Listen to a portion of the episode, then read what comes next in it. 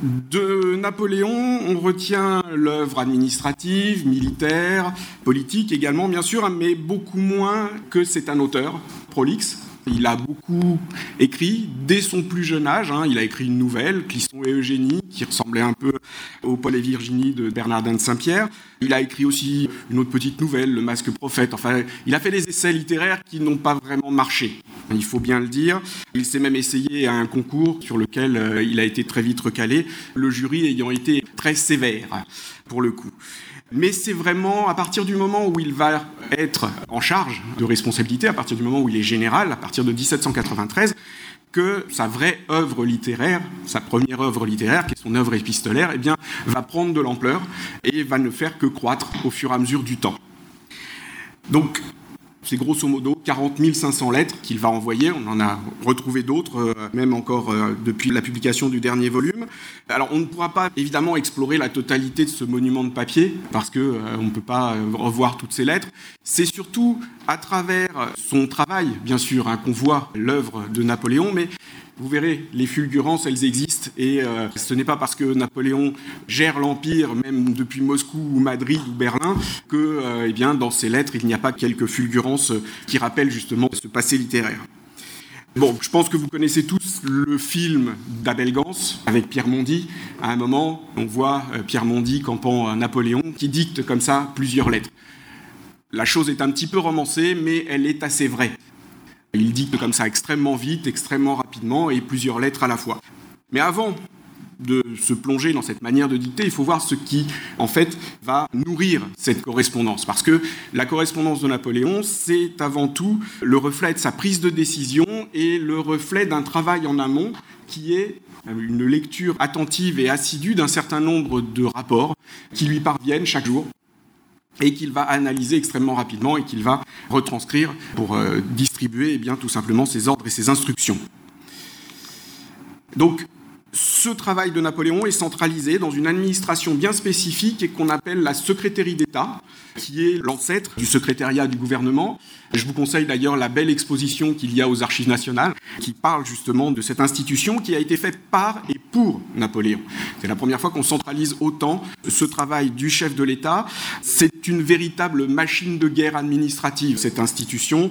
Je ne vais pas rentrer dans les détails, mais le cœur de cette euh, institution, c'est bien sûr le cabinet de Napoléon, ce saint des saints, dans lequel en fait très peu de personnes ont accès. De quelques personnes en 1805, eh bien, ce cabinet de Napoléon va passer à plus de 27 personnes en 1812. Donc on voit une augmentation à la fois de l'activité et du personnel de cette secrétaire et surtout du cabinet de Napoléon, sans lequel en fait les lettres n'auraient pas pu être produites, hein, tout simplement. Trois éléments dans ce cabinet, le secrétariat, bien sûr, qui est la partie probablement la plus importante, puisque c'est celle qui va permettre la rédaction des lettres. Elle est dirigée par Menval depuis 1802, Claude-François de Menval. Il sera remplacé après la campagne de 1812 par Jean Agathon Fin, qui était archiviste dans le cabinet depuis 1806. Dans ce rôle délicat de transcrire les lettres et de reprendre la parole de Napoléon, eh bien, ils ont été précédés par Bourrienne de 1796 à 1802, il a été remplacé par Menval parce qu'il avait fait des fausses factures. Bourrienne est un affairiste et qu'il va faire beaucoup d'affaires. Il va se retrouver plusieurs fois dans des ennuis euh, financiers, dans des affaires financières. Et ça lui vaut sa place au cabinet de Napoléon en 1802. Mais à l'occasion, eh bien, ces hommes, ces trois personnages principaux vont être aidés par toute une foule de secrétaires un petit peu de circonstances. Junot dans les premières années, mais ensuite, euh, par exemple, Duroc, Marais, le grand maréchal Bertrand, Colincourt, euh, et même parfois l'aide de camp de service. Enfin, voilà. Tout le monde peut devenir un peu à l'occasion euh, secrétaire de Napoléon. À partir du moment où on a accès au cabinet, bien sûr. Hein. Sous l'Empire, ils sont assistés alors par plusieurs personnes, Mounier, De Ponton, des commis, le Barry, qui est archiviste, Jouane, je vous en reparlerai, on va le revoir plusieurs fois parce qu'il connaît l'anglais, déjà, c'est important, et surtout il connaît les premières formes de sténographie. Donc, je vous en reparlerai. Après la campagne de Russie, on va encore augmenter ce personnel. On ajoute Prévost, Rumini, qui travaillait déjà dans la secrétaire d'État. Le cabinet topographique, évidemment pour le cabinet de Napoléon et pour les décisions du chef de l'État, c'est extrêmement important. Hein. C'est le cabinet topographique qui est dirigé par Bacler d'Albe, que vous connaissez probablement pour ses très belles vues d'Italie, etc. Hein. Le cabinet topographique livre les cartes, dessine les cartes pour l'empereur et pour ses prises de décision également un service de traduction Tous les jours sont reçus des gazettes étrangères. Ce service de traduction hein, et de renseignement, extrêmement important, regroupe 11 personnes. En 1812, il est dirigé par un personnage euh, très ambivalent qui s'appelle le Lord Ditville, qui va être à la fois euh, traducteur, mais aussi euh, agent de renseignement, qui dirige une petite agence de renseignement et qui va faire beaucoup d'intelligence, on va dire, autour de la campagne de Russie, bien sûr. Donc l'essentiel de ce travail hein, se passe dans ce Saint des Saints, dans ce cabinet de Napoléon. C'est surtout des lectures et des dictées. Alors les lectures et les dictées s'enchaînent sans qu'il y ait réellement de moment prédisposé à cela. Napoléon lit des rapports et ensuite dicte quand il veut donner ses instructions. Ce qu'il faut comprendre, c'est qu'à partir du consulat, Napoléon a vraiment construit une pyramide administrative où tout le pouls de l'Empire eh bien, va remonter à son cabinet et où il va avoir en fait une série de rapports qui lui arrivent quotidiennement. C'est par exemple les rapports de police, que vous connaissez peut-être, de Fouché puis de Savary, qui vont être dépouillés très finement tous les jours. Les rapports des divisions militaires, pareil, hein, une autre manière d'avoir le pouls de l'opinion publique de l'Empire et des affaires qui peuvent s'y passer, parce que ces deux types de rapports eh bien, descendent des fois très très bas dans les détails. C'est-à-dire que même quand il y a un incendie à Paris, ça arrive sur le bureau de Napoléon. Rapport du grand juge Régnier, également, hein, sur toute l'activité des tribunaux et du ministère de la Justice. Celui-ci est assez intéressant parce que, en fait, on en connaît très très peu. Ils ont été détruits en 1814 et celui-ci, c'est celui de 1814. Donc c'est vraiment ceux qui ont échappé aux destructions euh, de 1814. Alors à cela s'ajoutent, comme je le disais, hein, les retours du ministère des Affaires étrangères avec les gazettes étrangères, des statistiques également, la Grande Armée, le ministère de la Marine, etc., etc. Plein comme ça de rapports que Napoléon lit et analyse très très rapidement. Pour l'esprit public, Napoléon n'a jamais voulu se contenter des ministères, il a développé des réseaux parallèles. Donc il a des lettres privées, Fievé, Madame de Genlis, qui lui écrivent euh, ce qui peut se passer dans les salons parisiens. Il a une petite police, celle de Savary, hein, qui va euh, également euh, faire son office. Des fois, il y a même des conflits entre Savary et Fouché. Napoléon reçoit des informations par Savary que Fouché n'avait pas données et il a beau jeu de jouer avec les institutions un grand jeu de Napoléon hein, pendant tout son règne et encore après à Sainte-Hélène, ça c'est une autre histoire, mais opposer comme ça les personnes pour pouvoir en fait avoir les meilleures informations et tirer de chaque personne, de chaque institution le meilleur, tout simplement. Marais avait également un réseau dans les salons parisiens. Ici, vous avez un rapport qui parle des rumeurs de divorce en 1807. Le second, c'est un rapport sur la campagne de Prusse de 1806. Il a récupéré les journaux, il les fait traduire, etc. Les rapports. Alors, autre canal, bien sûr, le canal militaire. Et dans la maison militaire, il y a des officiers qui peuvent être envoyés comme ça en mission. Tout simplement, ce sont les officiers d'ordonnance. Ces officiers d'ordonnance vont donner des rapports extrêmement circonstanciés à Napoléon, très précis. Et parfois, on se demande comment est-ce que même il sait des choses. Hein. Par exemple, cette lettre qu'il a envoyée, il dit Vous ne donnez que 1 franc 30 centimes pour la façon d'un habit sur lequel on retient 40 centimes pour le fil et les boutons. Les tailleurs de Bordeaux se plaignent que cela n'est pas suffisant on a retrouvé, ça vient d'un des rapports des officiers d'ordonnance, celui-ci date du 1er septembre 1811, donc il descend dans des détails extrêmement fins, et quelque part, évidemment, on se dit c'est fabuleux, le chef de l'État qui descend si bas, mais est-ce que c'était bien son rôle? On touche là quand même à un petit détail qui fait que Napoléon se perd parfois. Et alors se perd et oui et non, je reviendrai dessus, mais où il descend vraiment dans les choses très finement, là, c'est quand même des choses qui sont dignes de son ministre et non pas du chef de l'État. Comme je l'ai dit, hein, ça alterne, il lit un rapport, il dicte une lettre, il dicte une lettre, il lit un rapport, tout ça s'alterne de manière très rapide. Lorsqu'il dicte, Napoléon commence d'abord très lentement, hein, comme une dictée normale, et puis d'un seul coup, les choses vont s'accélérer parce qu'en fait, il va commencer à parler presque aussi vite que je le fais là, c'est-à-dire à la vitesse d'une personne qui discourrait avec une autre personne charge au secrétaire d'essayer de rattraper le flot de paroles. C'est Fin qui raconte hein, que eh il laisse des trous tout simplement dans ses dictées pour pouvoir ensuite revenir et compléter les lettres. Cette relecture permet également de corriger certains éléments des lettres et notamment les noms propres que Napoléon a va en permanence euh, écorcher. Il y en a deux, trois qui sont célèbres. Hein. Il dit l'Elbe pour l'Ebre, euh, Smolensk pour Salamanque et vice-versa.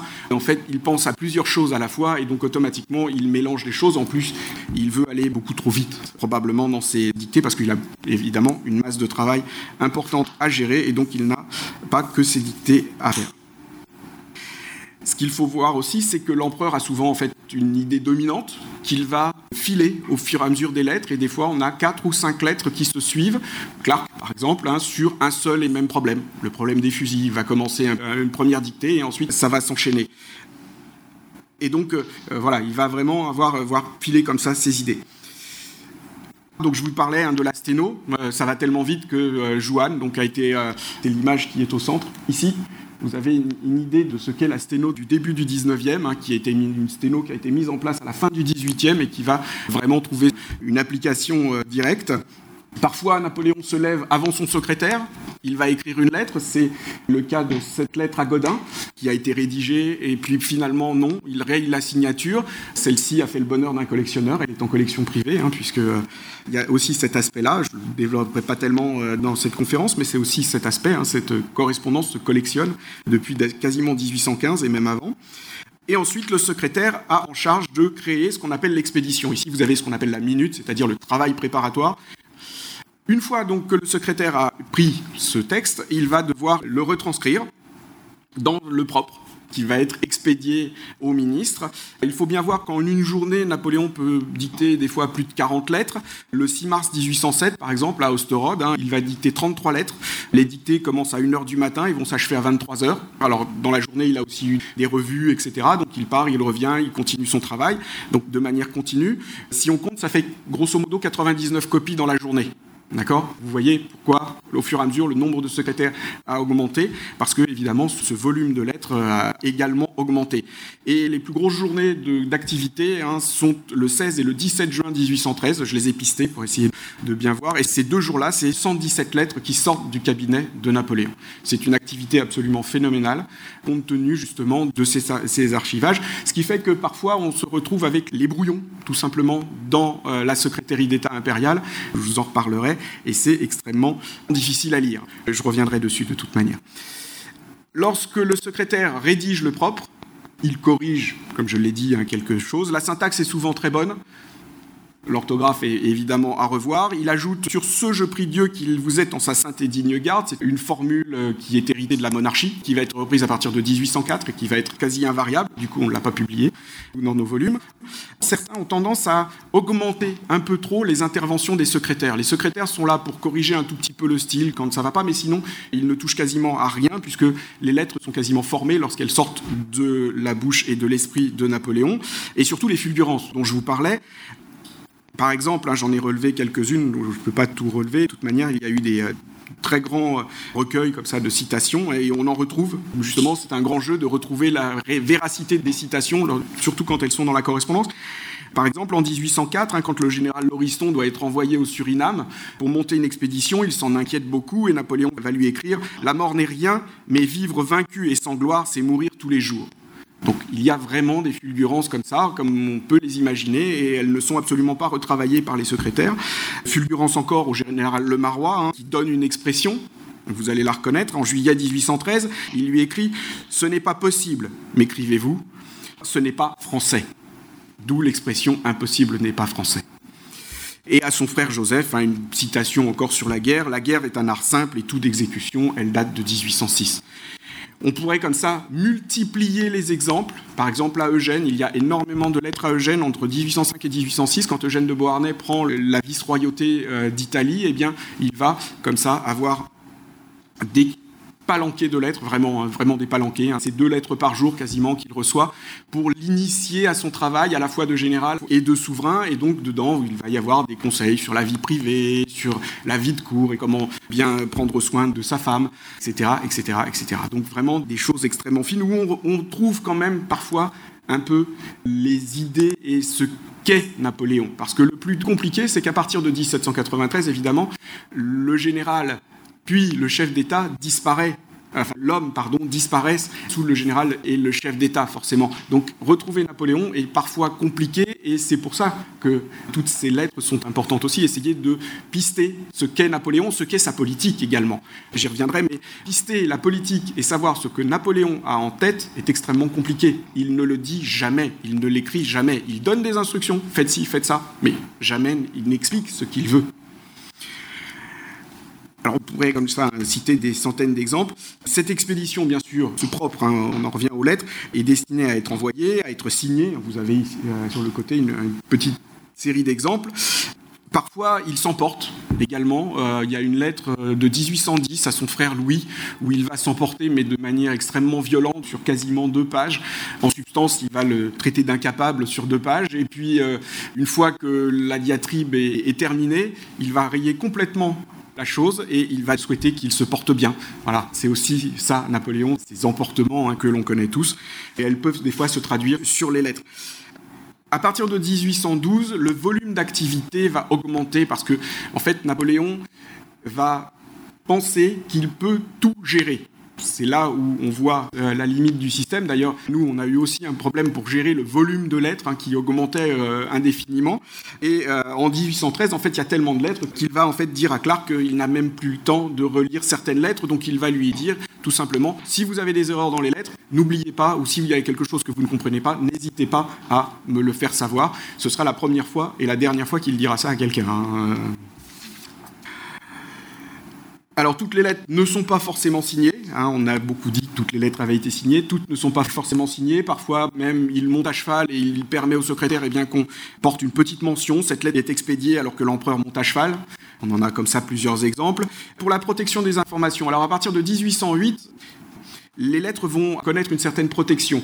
Les lettres voyagent par ce qu'on appelle l'estafette, hein, qui est un cavalier chargé d'un portefeuille et que l'on se passe comme ça de relais en relais. On change de cheval ou de cavalier, ça dépend quand c'est trop long. Il faut voir qu'une lettre de Napoléon met entre 8 et 10 jours pour venir de Naples ou Berlin. Quand il est à Moscou, hein, c'est 15 à 16 jours de transit pour euh, couvrir les 2400 km. Et donc il a fallu à un moment protéger ces informations, notamment pendant la campagne de 1812, puisque vous savez que les Cosaques opéraient derrière les lignes de l'armée française. Il va y avoir plusieurs estafettes de prise, et donc il va falloir tout simplement protéger ces informations par ce qu'on appelle le chiffre. Un système qui peut paraître très simple, hein, c'est une lettre égale un chiffre. C'est pas aussi simple que ça, c'est plutôt compliqué, puisque euh, un même chiffre peut renvoyer à une lettre, à un mot, à un couple de lettres, etc., etc. Donc ça va brouiller un peu les pistes à savoir que le chiffre français, alors pas celui de Napoléon, parce que chaque général ou maréchal a un chiffre spécifique, mais le chiffre français va être cassé en Espagne, parce qu'ils vont, à un moment, les Britanniques vont saisir à la fois des lettres chiffrées et des lettres chiffrées dans les deux sens, entre les différents destinataires. Il y a un Britannique qui va réussir à casser, entre guillemets, le code de la Grande Armée. Ce n'est pas un code, c'est vraiment une manière spécifique de chiffrer, mais c'est vrai que ça se développe surtout à partir de 1808, ce type de protection. Arrivée à destination, la lettre est archivée. Bien sûr, elle est transformée en copie, elle traverse tous les bureaux. Vous avez ici le trajet d'une lettre de Napoléon dans le ministère de la guerre. Vous voyez que c'est assez compliqué depuis Napoléon qui va commander par exemple des fusils pour arriver jusqu'aux manufactures. En 1815, beaucoup d'originaux vont être comme ça récupérés par les différents ministres. Les ministres vont partir avec leurs archives. Aujourd'hui, ça fait encore le bonheur des collectionneurs, hein, puisque Clark, Berthier, Eugène de Beauharnais, Decret, Kellerman sont partis avec toutes leurs archives, et donc tout ça va partir en vente les services de l'État sont en action sur ces ventes, puisqu'il y a une législation beaucoup plus dure aujourd'hui qu'à l'époque. Comme on le voit, la plupart des lettres de Napoléon sont des lettres qui sont dictées. La majeure partie ne sont absolument pas autographes. Moins de 2% hein, du volume de lettres sont autographes. C'est à partir de 1793 qu'il ne va presque plus écrire lui-même, faute de temps bien entendu, mais c'est également que son écriture devient de plus en plus lisible. Vous avez tous déjà vu l'écriture de Napoléon. Il est si difficile à lire que parfois lui-même ne se relit pas, alors il va déchirer la lettre quand il n'y arrive pas, et puis il va faire recommencer la feuille. En 1805, Berthier euh, va recevoir une lettre. Alors c'est amusant parce que dans nos recherches, j'ai retrouvé toutes les étapes de cette demande. Berthier reçoit une lettre manuscrite de Napoléon avec une mention autographe. Il n'arrive pas à la lire.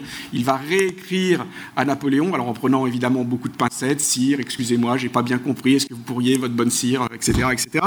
Donc il va vraiment prendre des pincettes pour essayer de demander ça, et Napoléon va lui réécrire Mon cousin, ce que vous n'avez pas compris, c'est bataillon d'élite suisse. Point. Donc il est conscient de cette difficulté à être lu, évidemment, et c'est pour ça qu'il passe par des secrétaires. Quand on lui pose la question, il répond euh, finalement assez facilement, même si je pense que ça ne devait pas forcément l'amuser. Donc les correspondances privées, puisque c'est L'essentiel des correspondances manuscrites vont être d'ordre privé et c'est lorsqu'il écrit par exemple aux impératrices. Alors avant, il écrivait par exemple à son frère Joseph, il a beaucoup écrit à son frère Joseph euh, dans les années 1795-1796, enfin 94, 95, 96. Et c'est surtout aux impératrices et notamment bien sûr à Joséphine où il va beaucoup écrire. Donc euh, en fait, ce qu'il faut bien voir, c'est que, alors généralement, il se fatigue. S'il évite d'écrire de sa main, c'est qu'il se fatigue. Il commence généralement à bien écrire, et puis au fur et à mesure que euh, le propos euh, avance, eh bien, les mots vont finir dans une espèce de bouillie, une espèce de ligne, ils ne sont même pas terminés parfois. C'est ce qui rend très difficile euh, cette écriture. Ça monte, ça descend des fois, enfin il y a des erreurs d'orthographe en plus, des fois on est plus dans la devinette, il raye, il fait des pâtés, enfin il appuie très fort sur ça. C'est vraiment une écriture spécifique, certaines personnes se sont penchées sur cette écriture. Ce qu'on dit en règle générale, c'est que sa main va moins vite que son esprit. C'est la conclusion que toutes les personnes qui se sont penchées sur cette écriture ont. En plus, comme je le disais, il fait des erreurs en écrivant. Alors, c'est des erreurs, des sortes d'italianisme. Il va écrire par exemple infanterie au lieu d'infanterie, gabinette enfin cabinet au lieu de cabinet. Donc vous voyez là aussi le petit italianisme. Ce qui était extrêmement probablement perturbant pour les secrétaires, et ça c'est eux le disent, c'est que quand par contre eux faisaient une erreur d'orthographe ou de syntaxe, ils passaient derrière et ils disaient pep, pep, vous avez fait une erreur là. Donc sachant que lui faisait des erreurs, je pense que ça devait quand même un peu agacer. Mais bon, je pense que personne n'a jamais osé lui dire. Donc euh, alors certains ont incriminé une petite chose qui...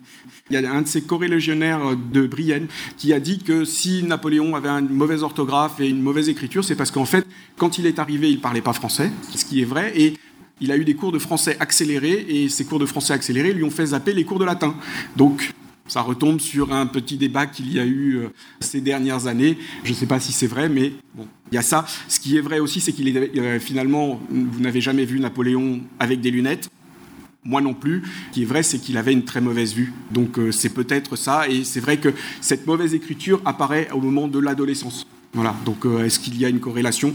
C'est probable. Donc les lettres à Joséphine, c'était un objet de curiosité. Alors Joséphine réussissait à le lire, hein. ça il n'y a pas de problème, elle avait pris l'habitude, puisqu'il faut bien voir qu'à partir de 1796, et notamment dans le début de la campagne d'Italie, il va écrire une lettre par jour des lettres extrêmement enflammées, comme vous le savez. Hein. Je n'en ai relevé qu'une. Hein. Je n'ai pas passé un jour sans t'écrire. Je n'ai pas passé une nuit sans te serrer entre mes bras. Je n'ai pas pris une tasse de thé sans maudire la gloire et l'ambition qui me tiennent éloigné de l'âme de ma vie. Au milieu des affaires, à la tête des troupes, en parcourant les camps, mon adorable Joséphine est seule dans mon cœur, occupe mon esprit. Voilà vous les connaissez, hein, elles sont extrêmement célèbres. Il y a eu une véritable bataille éditoriale dès les années 1824-1830 pour publier un maximum de ces lettres, parce que là, c'est vrai qu'on touche vraiment à ce qu'est Napoléon, à l'homme privé, finalement. Alors, toutes n'ont pas cette verve, mais là aussi, on retrouve hein, ce côté littéraire qu'il pouvait avoir. De ces lettres, on en connaît en fait qu'une minorité. Hein. je vous dis, il y en a quasiment une par jour à partir de 1796. 97, euh, enfin, dans les premiers mois, jusqu'à l'affaire Hippolyte Charles. Mais sinon, on a, euh, je crois que j'avais calculé, ça fait plus de 150 lettres. De ces 150 lettres, on en connaît une trentaine, à peine. Voilà.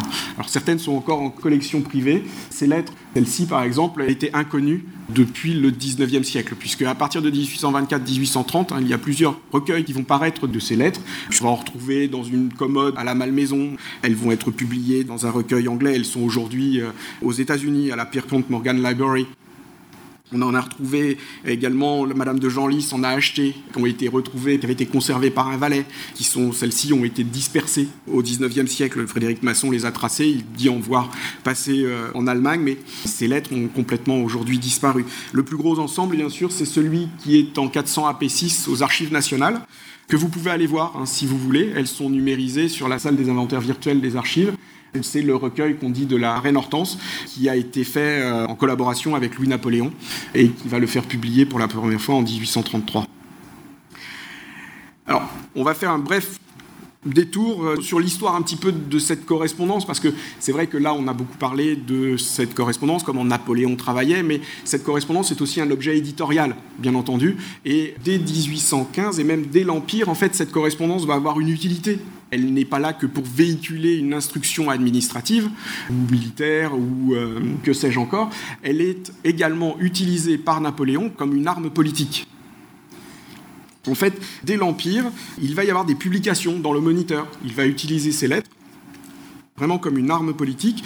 Vous connaissez aussi bien que moi l'art de la communication de Napoléon. C'est lui qui est un peu précurseur sur tout ça. Et sa correspondance va être une arme autant que les bulletins de la Grande Armée, finalement. Il va les utiliser, notamment au moment de l'affaire Cadoudal, au moment des problèmes avec le pape, également, quand il y a les querelles avec la papauté, au moment de la paix d'Amiens, également, il va faire publier ses lettres, tout simplement pour faire connaître son action au public, parce qu'il sait que le moniteur a une très grande diffusion. Alors malheureusement, les brouillons de ces articles, parce qu'on sait que par exemple dans le Moniteur, il écrivait aussi lui-même des articles, ces brouillons ont disparu dans les années 1850, lorsque les archives du Moniteur universel ont brûlé, donc on n'aura jamais le fin mot. Utilisation politique aussi en 1814, c'est-à-dire qu'en 1814, il va, pendant la première restauration, Blacas va faire récupérer toute une série de lettres et de documents pour essayer de discréditer notamment Murat, qui est encore sur le trône de Naples. Blacas va faire forger des faux, il va faire ce qu'on aujourd'hui ce qu'on appelle communément une fake news, hein. il va vraiment créer des faux, il va inonder l'Europe avec des fausses lettres de Napoléon pour montrer la connivence entre Napoléon et Murat dès 1814, alors que Murat avait basculé du côté des Alliés, pour essayer tout simplement de faire retourner l'Autriche, retourner l'Angleterre contre le roi de Naples. Eh bien, quand Napoléon revient en 1815, il voit toute cette forgerie, puisque euh, tout a été laissé hein, par Louis XVIII et ses ministres, notamment aux, Tuileries. Il voit cette forgerie, eh bien, en 1814, il va faire publier les originaux de ces lettres pour montrer que eh ces fausses lettres de Napoléon, qui avaient quand même été lues jusqu'au Parlement britannique, notamment, eh étaient des faux, ce qui va un peu discréditer tout ça. On sait, à ce moment-là, il a un peu perdu la bataille de l'opinion, mais on voit quand même cette utilisation politique de sa correspondance. Ces publications commencent à peu près en 1808 hein, jusqu'en 1813. Il va même y avoir un très grand recueil qui va être publié en Allemagne. Et donc on voit hein, comment est-ce qu'on va euh, utiliser ces publications. Il n'est pas le seul, évidemment, c'est une arme politique dans les deux sens. C'est-à-dire qu'en 1799-1800, eh bien, les Anglais vont publier aussi des lettres de Napoléon. Évidemment, vous vous doutez bien que ce n'est pas pour chanter les louanges du général Bonaparte, mais c'est pour le discréditer et notamment faire en sorte de montrer qu'il a abandonné son armée d'Égypte. On va faire la même chose également en 1813. Il va y avoir des portefeuilles de Napoléon qui vont être saisis et ou des portefeuilles des ministres. Eh bien, les belligérants vont publier également des lettres dans ces moments-là. Évidemment, c'est au lendemain de l'Empire que tout ça va beaucoup plus euh, se multiplier, et notamment les ministres vont avoir envie eh bien, de se justifier euh, de leurs actions, notamment pendant les 100 jours. J'y reviendrai un petit peu plus tard. Le premier vrai recueil, c'est celui de Pankouk. Alors il est important et intéressant, tout simplement parce que eh bien, ce recueil va arriver jusqu'à Sainte-Hélène. Et Napoléon, lorsqu'il va recevoir ses premiers volumes, c'est celui qui est ici, c'est ceux de la campagne d'Italie, il va s'en servir, il va se servir de ces publications hein, pour écrire ses mémoires. J'en parlerai très peu parce que c'est l'autre volet de ce Napoléon auteur, bien sûr, mais euh, pour écrire ses mémoires, eh bien, il a besoin de matériaux et il n'a pas tout en tête, il le dit lui-même à plusieurs reprises. Et lorsqu'il reçoit les volumes de Pankouk, eh bien, il va les annoter. Et là, par exemple, vous avez euh, une petite note, là, elle est au crayon. Alors j'ai essayé de forcer les contrastes pour que vous la voyez bien, mais ça se voit très très peu. Au-dessus, c'est Marchand qui écrit. Mais là, c'est Napoléon, et c'est assez savoureux parce qu'en fait, il dit que dans sa lettre, alors le petit A est ici, sur le 17 000, et il dit tout simplement, faut pas prendre au pied de la lettre ce qui est écrit dans les lettres. On avait l'habitude de raconter n'importe quoi. Voilà, donc il va comme ça à plusieurs reprises reprendre ses lettres. Celle-ci est assez amusante, mais par exemple, quand il parle de Fouché, il va mettre des annotations, etc., etc., etc. Tout ça est maintenant conservé à la BNF, hein, c'est revenu euh, après Sainte-Hélène. On voit bien qu'il cherche aussi à se justifier et il va réécrire. Hein. Dans le mémorial de Sainte-Hélène, il y a deux lettres. Il faut pas les croire. Elles sont fausses. Il y a une lettre à Murat, une lettre. Euh, enfin voilà, il va recomposer des lettres de mémoire et les lettres sont complètement fausses. On les a cherchées beaucoup. euh, dans cet esprit de vouloir recomposer sa mémoire, eh bien, il va recomposer aussi sa correspondance. Évidemment, l'œuvre incontournable de tout le 19e, alors je vais passer très vite, hein, mais c'est l'œuvre du Second Empire, hein, fait par Napoléon III, une œuvre politique, hagiographique, qui a un but politique, hein, tout simplement. Euh, on cherche dans l'œuvre de Napoléon Ier à justifier l'œuvre de Napoléon III. Alors cette œuvre va connaître pas mal de déboires, notamment, même si la première commission qui va être mise en place va être assez sérieuse, finalement, elle va vouloir retranscrire les lettres au plus près, mais il va y avoir quand même des censures. Certaines lettres vont juste être supprimées, enfin juste être mises de côté. On va rien détruire. Par contre, la seconde commission, alors la première commission faite par le maréchal Vaillant, la seconde commission tenue par le prince Napoléon, là va être beaucoup plus euh, difficile à suivre et surtout avoir des méthodes beaucoup moins scrupuleuses. Là, on va détruire des documents, par exemple la correspondance de Lucien Bonaparte enfin de Napoléon avec Lucien, lorsqu'elle va être rachetée à la veuve de Lucien, eh bien, va arriver d'abord dans le cabinet de Napoléon III et de Jérôme, et euh, elle va alimenter en grande partie la cheminée des Tuileries. Il faut le savoir, ils vont prendre en 1866 également, il y a un décret qui est pris, alors pour le coup un vrai décret de censure, où le prince Napoléon a autorité pour supprimer les lettres qui seraient gênantes pour lui ou sa famille. C'est comme ça 35 lettres qui vont être supprimées des archives. Heureusement, certains archivistes vont avoir des pratiques un peu plus euh, rigoureuses et scrupuleuses, et donc on va faire des copies, et toutes ne vont pas disparaître, mais il y a quelques lettres quand même qu'on n'a absolument pas retrouvées. Alors il y a une liste, hein. le décret est suivi d'une liste très bien établie, mais on a des lettres qui n'ont jamais été copiées et qui ont complètement disparu. Face à ces lacunes, très très vite, il y a évidemment beaucoup de publications à partir des années 1880-1890 qui vont se multiplier pour euh, publier les lettres de Napoléon. Face à tout ça, eh nous, on a voulu refaire une... là pour le coup, hein, hop, on va aller très vite une opération de grande ampleur avec euh, un travail sur le monde entier à travers la bibliographie, les collectionneurs et les centres d'archives. C'est à peu près 200 centres d'archives en France et à l'étranger qui ont été contactés, qui ont contribué à tout ça. Et malgré cette vaste enquête, hein, qu'on a quand même mis 15 euh, ans à, publier, on continue de trouver des lettres inédites de Napoléon, et parfois euh, très près de la Fondation, puisque la BHVP, au moment où on a publié le 15e volume, nous a envoyé un petit email en nous disant Mais on a 50 lettres de Napoléon que vous n'avez pas vues. Comment? Et on les avait contactés. La seule chose, c'est qu'entre 2004 et la fin, il y a eu énormément de récollements, évidemment, et donc on a retrouvé des mises en place de catalogues informatiques qui ont permis tout simplement en fait, de faire remonter aussi des fonds qu'on ne connaissait pas et qui étaient vraiment perdus dans des fonds de collectionneurs, etc. Donc on a à peu près, euh, je crois que c'est 250 ou 300 lettres encore à publier. Tout ça viendra en son temps. Voilà, alors cet énorme travail de collecte nous a fait travailler énormément de documents, 120 000 documents, hein, pour publier 40 000 lettres, c'est 120 000 documents. On avait des bénévoles qui œuvraient, qui œuvrent pour certains encore, et qui ont, beaucoup travaillé, et donc on a pu déceler des faux. Là, ici, vous avez un faux. Au moment où on le publiait, en fait, on l'a trouvé donc euh, à l'université de Vilnius, à l'université de Princeton, et pile au moment où on allait le publier, il était en vente euh, à Paris. Et en fait, c'est deux post-scriptum de vraies lettres de Napoléon, alors dedans, il dit que la ville déserte, euh, ces deux morceaux euh, de lettres où il est profondément désespéré, notamment au moment de l'affaire Hippolyte Charles, c'est-à-dire quand Joséphine avait cette liaison avec ce capitaine de dragon là, et que sa femme ne venait pas le rejoindre en Italie. Et donc euh, on a pris deux morceaux comme ça de lettres extrêmement fortes en plus, hein, extrêmement poignantes, et on les a collés. Et ça, ça date du 19e siècle. Hein. donc comme quoi, vous voyez que le marché de l'autographe napoléonien ne date pas d'aujourd'hui, et donc on a eu comme ça ces faux.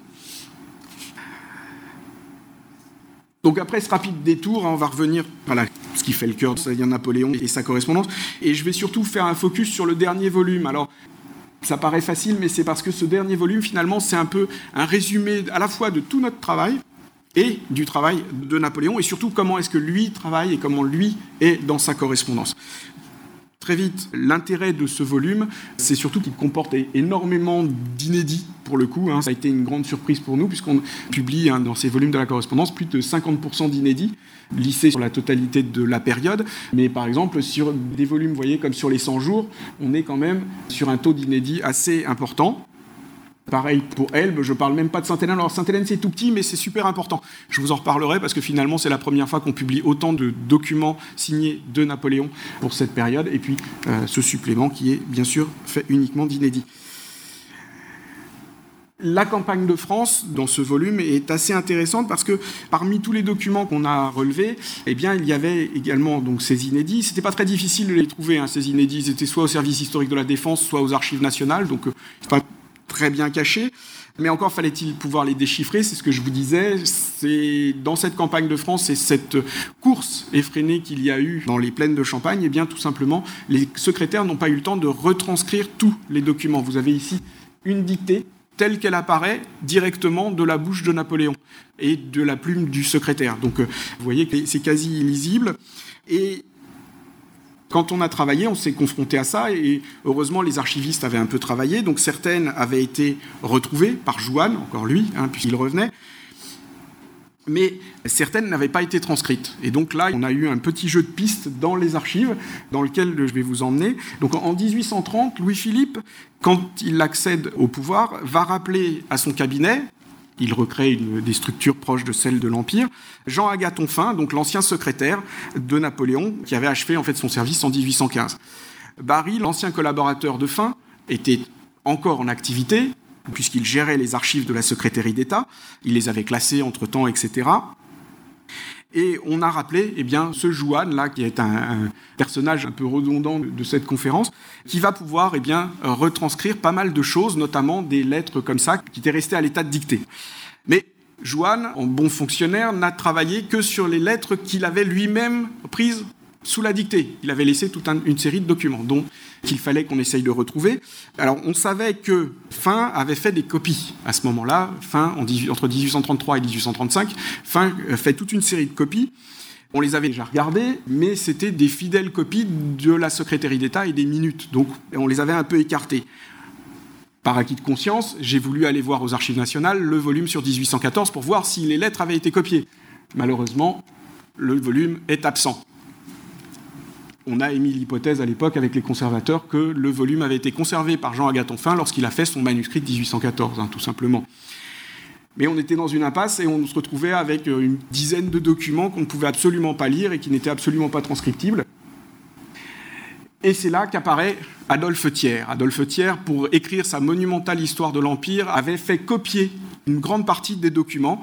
On les avait consultés et on y avait trouvé déjà dans ces registres de copies qui sont à la BNF, on avait trouvé eh bien, certaines lettres du décret de 1866 dont je vous parlais tout à l'heure. Donc, je me suis dit, allez, on va réessayer et heureusement, on a retrouvé les copies des lettres qui n'étaient pas lisibles. Alors maintenant, la question c'est est-ce que ça valait le coup tout ce travail? Alors de notre point de vue, toute lettre était publiable, puisqu'on n'a fait aucune censure, donc on a publié absolument tout ce que nous avons retrouvé dans les archives. Eh bien là, oui, c'était quand même important, puisque ça entoure la bataille de Montreux de février 1814. Et on sait, par exemple, dans toutes ces lettres, on sait que Decret a dû faire passer un courrier vers l'Angleterre. Alors, par contre, le courrier vers l'Angleterre, on ne sait pas ce que c'est, mais on sait qu'il a eu ordre de passer un courrier vers l'Angleterre, probablement des échanges de prisonniers, comme ça se faisait en pleine opération. On sait aussi que l'emportement contre le maréchal Victor, qui a eu des retards pendant la campagne d'Alsace, pendant la bataille de Montreux, eh bien, a été extrêmement virulent, puisqu'il va perdre au lendemain de Montreux son commandement. On sait aussi qu'il va écrire la bouillerie. Le trésorier de la couronne euh, ne devait plus verser d'argent sans une décision directe de lui. Au passage, il taclait son frère Joseph qui était censé tenir euh, la régence pendant qu'il était sur le front. Et on sait aussi que les renforts envoyés sur Fontainebleau pour protéger le palais des incursions cosaques ont été beaucoup plus importants que ce qu'on ne pensait jusqu'à présent.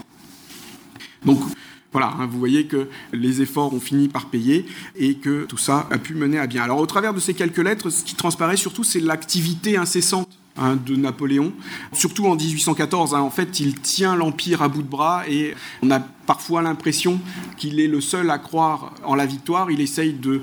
Alors parfois, il y a Savary qui va prendre quelques lettres assez cinglantes, son frère Joseph aussi. Il n'accepte pas le défaitisme. Il est Parfois même on peut penser qu'il est un peu aveuglé par tout ça, qu'il est le seul à y croire en fait. Il va comme ça toujours donner toujours plus d'instructions, notamment à son frère Joseph. Hein. Il va le mettre en garde, par exemple, contre Talleyrand. Il va lui dire sûrement que Talleyrand est sûrement le plus grand ennemi de notre maison. Aussitôt que la fortune nous abandonnerait, il chercherait à rester dans Paris. C'est quasiment, il avait lu le jeu de Talleyrand en février 1814. C'est le jeu en fait que jouera Talleyrand en, mars 14, hein, quand il se laissera enfermer dans Paris. Du récent de campagne aussi, il conduit l'armée avec bien sûr la maestria qu'on sait, avec les succès, les éphémères succès qu'on connaît. Il essaye de tenir le moral de l'armée hein, et le moral des troupes euh, au plus près, et l'opinion publique également. Et cette petite lettre est très intéressante parce que, en fait, on voit comment est-ce qu'il gère les images. Monsieur le duc de Cador, l'impératrice m'a envoyé un petit portrait du roi de Rome qui prie et qui m'a paru extrêmement intéressant. Il est en costume polonais c'est celui-ci. Il faudrait qu'il fût en habit de garde nationale, et je désirais que ce sujet fût gravé en mettant au-dessus Je prie Dieu pour mon père et pour la France. On pourrait le faire, et s'il était diffusé dans 48 heures, ce serait super. Voilà. Donc là, on a de Napoléon jusqu'au Champagny, euh, ministre de l'Intérieur, eh bien, on a comme ça l'application directe d'une lettre. Et en plus, vous voyez comment est-ce qu'il essaye de soutenir l'opinion publique alors que l'Empire vacille. Il va écrire aussi à Clark qu'il faut qu'il écrive à Augereau que je suis toujours aux avant-postes, souvent au milieu des balles, et qu'on est blessé auprès de moi. Ces détails qui seraient très mauvais pour le public sont bons pour les généraux. Et bien sûr, ils sont bons pour l'armée. Vous voyez comment est-ce qu'il gère hein, cette communication à travers ces lettres. Évidemment, cette débauche d'activité hein, qu'on voit à travers toutes ces lettres eh bien, ne seront pas efficaces puisque tout ça va conduire à la première chute de l'Empire et à l'abdication de Napoléon. Entre-temps, il aura écrit sa dernière lettre à Clark, voilà, le 2 avril 1814, et à Berthier le 5 avril. Avec euh, ces deux documents, c'est le plus gros ensemble de correspondance de tout l'Empire, puisqu'ils reçoivent près de 30%, près du tiers des lettres de Napoléon. Qu'on note souvent, c'est qu'en fait, la correspondance de Napoléon est extrêmement militaire, parce que si on ajoute ensuite les maréchaux, etc., ces deux hommes ont vraiment été les piliers hein, de la politique militaire de l'Empire. Ils ont une carrière assez proche, hein, tous les deux ont été ministres de la guerre. Clark n'a pas été major général, mais il a eu cette correspondance avec l'Espagne et l'Italie en tant que ministre de la guerre, et qui lui a donné des fonctions proches. Il les connaît depuis l'Italie. Et il y a un autre détail, moi, qui m'amuse toujours. En fait, tous ces hommes sont frisés c'est un peu idiot à, relever, mais ça m'a amusé de voir que tout s'était frisé. Si on ajoute Murat, etc., eh bien, on a les plus gros destinataires. Voilà, bon, c'était une petite parenthèse. Vient ensuite l'exil Elbois dans ce volume et dans la chronologie de l'Empire. À lire la correspondance de Napoléon pendant Elbe, eh bien, on sait que Napoléon aime le jardinage. Hein. il va piloter l'emplacement des plantations à San Martino. Il aime aussi le, bricolage. Il va dicter des lettres sur la mise en place de planches pour endiguer une rivière, et où il compte le nombre de clous euh, de manière extrêmement serrée. Il aime aussi l'aménagement intérieur. Hein. il compte le nombre de bras de lumière ou le nombre de chandelles. Il est la première commission de sécurité aussi, parce qu'il calcule la circonférence des soucoupes qui récoltent la cire. Ça, c'est un vieux souvenir de l'incendie euh, de l'ambassade d'Autriche. Il le fait deux fois, parce que même il, y a deux lettres, une en 12 et en 14, sur ce problème. Alors, ces petits détails font sourire, mais comme ceux de tout à l'heure du prix du fil et des boutons, ça rappelle tout simplement que, en fait, Napoléon descend dans des détails extrêmement précis. Ça rappelle aussi que, tout simplement, eh bien, il a cette faculté, qui est assez extraordinaire, de pouvoir gérer. Je vous disais, il se noyait dans les détails, mais en fait, il ne se noyait pas. Lui, s'y retrouvait parfaitement. Il a cette capacité de gérer les aspects macro, la diplomatie, la stratégie, enfin vraiment les sujets majeurs du chef de l'État, et ces aspects extrêmement petits. En 1813, il comptait le nombre d'ânes sur les postes frontières. Alors, on peut penser que c'est de l'économie, mais c'est à Elbe notamment, ça peut être dicté par l'économie, mais c'est aussi probablement à un moment pour lui une sorte de délassement. En fait, il se concentre sur des détails pour éviter de pour faire fonctionner tout simplement aussi son cerveau, parce que c'est quand même un homme qui n'a jamais cessé de faire des projets et de gérer l'événement en fait hein, qu'il était en train de vivre. La correspondance d'Elbe aussi est très intéressante, notamment pour une chose, c'est, tout à l'heure je vous parlais de Murat et des problèmes de 1814, Murat a très vite compris hein, le jeu qui se jouait dans les cours européennes, et donc automatiquement il a commencé à se retourner une seconde fois, il est retourné à son allégeance première qui était celle de Napoléon, et il y a une correspondance qui se met en place avec Napoléon, et là vous en avez une qui vous montre hein, le chiffre dont je vous parlais tout à l'heure, et cette lettre à Murat, où il lui dit que s'il avait un vaisseau napolitain, eh bien, il pourrait partir immédiatement de l'île d'Elbe pour remonter, pour se lancer dans l'aventure. On est juste quelques jours avant le départ, et donc quelques jours avant les 100 jours. Donc vous voyez la connivence qu'il y avait entre Murat et Elbe, entre Murat et, et Napoléon, elle était extrêmement serrée. Sitôt rentré à Paris, évidemment, Napoléon se remet au travail. Berthier et Clark ne sont plus là, c'est Davout qui va gérer l'armée et la reconstitution de cette armée. Hein. Davout va recevoir une foultitude de lettres. Spécificité, je vous en parlais tout à l'heure, de cette période, ça va être le nombre de publications précoces les ministres vont avoir à cœur de se justifier de leurs actions pendant 1815, et notamment Carnot ou Decret, surtout Carnot, hein, va publier ses lettres tout de suite pour montrer que s'il a fait l'épuration du corps préfectoral, qui est sous les feux de la rampe en ce moment, en 1815, eh bien, euh, c'est parce que c'est Napoléon qui lui a demandé. La dernière lettre des 100 jours est symboliquement son appel, sa déclaration, son appel au, peuple français, hein, le 22 juin 1815. Napoléon n'est alors plus chef d'État, mais à travers ça, on voit l'autre talent d'auteur de Napoléon, puisqu'il est aussi un grand orateur. Hein, on le sait, euh, ses déclarations à l'armée font partie des pièces euh, extrêmement importante de son activité. Quelques jours encore, hein, bien sûr, et c'est l'exil de Sainte-Hélène. Sainte-Hélène qui est bien sûr la dernière phase de la vie de Napoléon, cinq ans d'exil, dont on commémore en ce moment le bicentenaire, comme vous le savez. Ces cinq années, en fait, évidemment, il y a beaucoup moins d'activité. En plus, il va se murer dans une sorte de refus de communiquer directement avec le gouvernement britannique, avec le gouverneur britannique. Donc, toutes les lettres qui seront envoyées vers Plantation House et Hudson Law seront signées par notamment Montolon et le grand maréchal Bertrand. Lui n'écrira jamais directement à Hudson Law. Il y a des lettres qui partent signées, mais elles vont à Bathurst. Il ne s'adresse pas directement à Hudson Law. Et donc j'ai recensé à peu près une centaine de lettres hein, qui ont été envoyées, signées de Montolon, Bertrand, quelques-unes Lascaz et encore euh, plus occasionnellement Gourgaud mais il y a à peu près une centaine de lettres. Donc Napoléon a continué à dicter, puisque justement c'est ce qui va, vaudra beaucoup de problèmes au grand maréchal Bertrand, parce qu'en fait, le grand maréchal Bertrand va signer des choses, des fois des brûlots, et après c'est lui qui va devant Hudson Law, qui va discuter avec Hudson Law, et puis euh, la spécificité de Bertrand, c'est qu'il va en plus prendre à son compte ce qu'il aura signé. Et donc, des fois, il va amplifier les paroles de Napoléon. Alors, déjà, parfois, Napoléon est un peu outrancier dans ses dictées, mais là, il va en remettre une couche. Donc, ce qui fait qu'à la fin, Bertrand et Hudson Law ne se parlent plus. Ça devient une bête noire. Donc, comme je vous le disais, cette période est assez intéressante parce qu'on a retrouvé pas mal de documents, en fait, une quarantaine de documents hein, sur cette période. Alors, c'est un petit peu décevant parce que c'est beaucoup de documents financiers en règle générale. Hein, euh, sa correspondance est, très financière. Et notamment, euh, il a signé beaucoup de petites lettres qui permettent à, ceux qui partent, comme Omerara, de toucher à quelques subsides. Et dans cette lettre, qu'on connaît euh, très bien, puisqu'elle était en frontispice des mémoires de Homehara, on n'en connaissait que le début, saluer ma bonne Louise, etc., etc.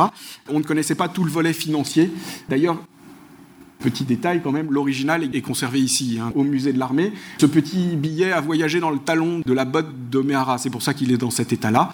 On n'en connaissait pas la totalité, en fait on ne connaissait que cette partie-là. La deuxième partie se cachait à la bibliothèque tiers, dans les fonds maçons, où il y a des registres de comptes de Napoléon à Longwood, et donc ils ont noté la lettre en entier. Donc c'est comme ça qu'on l'a retrouvée, la voici. Et donc on la publie pour la première fois.